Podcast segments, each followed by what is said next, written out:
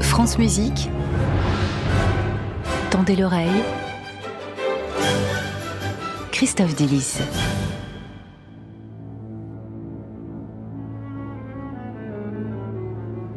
Bonjour Christophe. Bonjour Gabriel, bonjour à toutes et à tous. Aujourd'hui Christophe, vous avez décidé de capitaliser sur la culture des auditrices et auditeurs. Voilà, vous savez comme moi que ce n'est jamais facile de parler musique à la radio.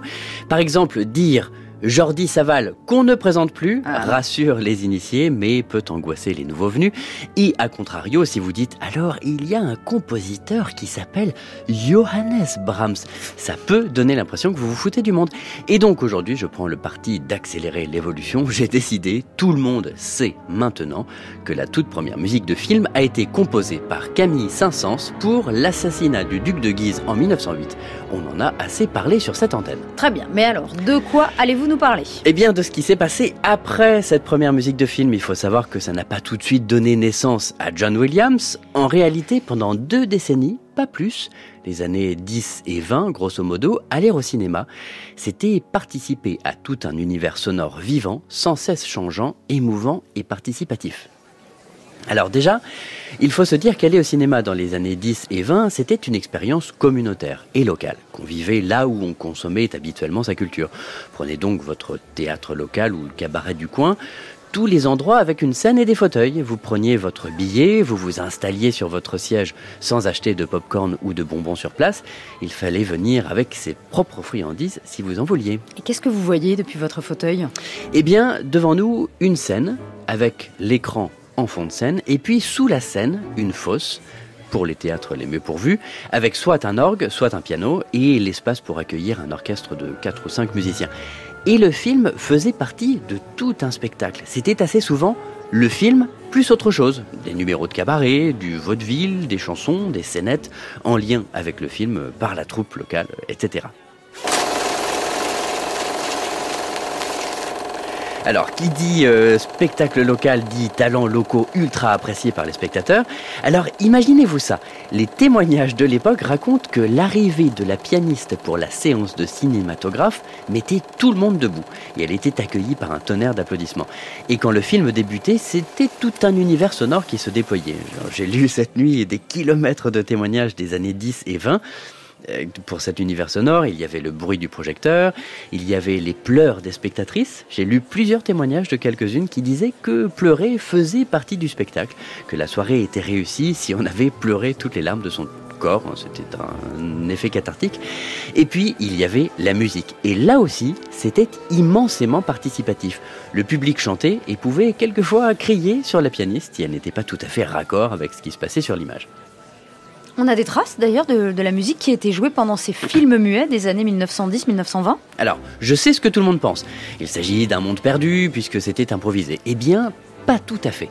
Tous les pianistes, tous les musiciens ne pouvaient pas improviser et c'est ainsi que j'ai retrouvé un recueil de 1913, Sam Fox Moving Pictures Music, composé par un certain J.S. Zamechnik et ça, c'est extraordinaire. Vous aviez un morceau par atmosphère cinématographique.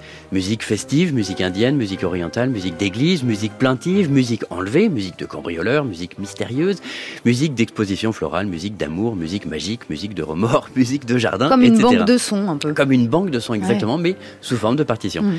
Et donc, ce que j'ai fait, c'est que je me suis enregistré au piano cette nuit, et comme on parle de cinéma, j'ai surimposé la musique à des scènes de cinéma récentes dont j'ai réussi à enlever la musique. Par exemple, prenez les Avengers des studios Marvel. Euh, grosse bataille finale, tout le monde est sur le pont, c'est impressionnant.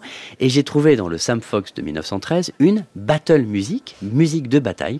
J'ai superposé les deux, alors vous allez me dire si ça fonctionne.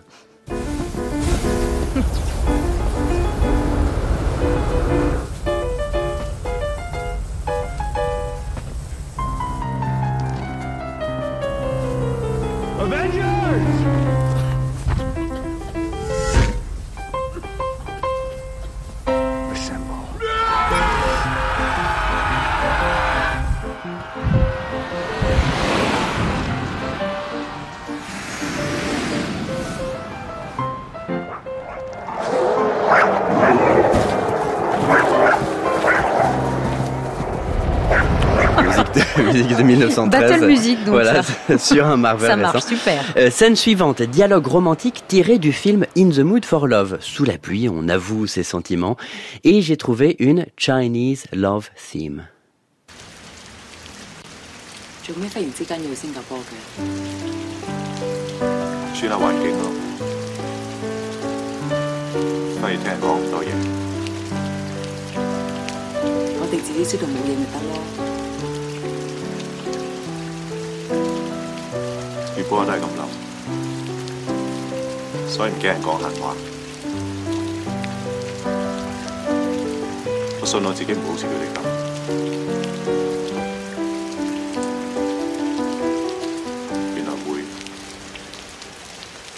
Voilà, euh, In the Mood for Love sur de la musique de 1913. Et on va terminer avec un de mes films préférés, Jurassic Park. Les deux paléontologues très sérieux découvrent qu'on a réussi à recréer en vrai des dinosaures et qu'ils ont même un T-Rex. Et pour ça, j'ai trouvé dans le recueil une Magic Wonder Music. Welcome to Jurassic Park. We're gonna make a fortune with this place.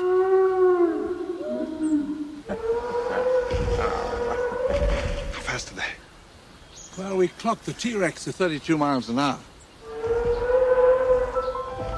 T Rex? Mm-hmm. You said you've got a T Rex? Say again. We have a T-Rex.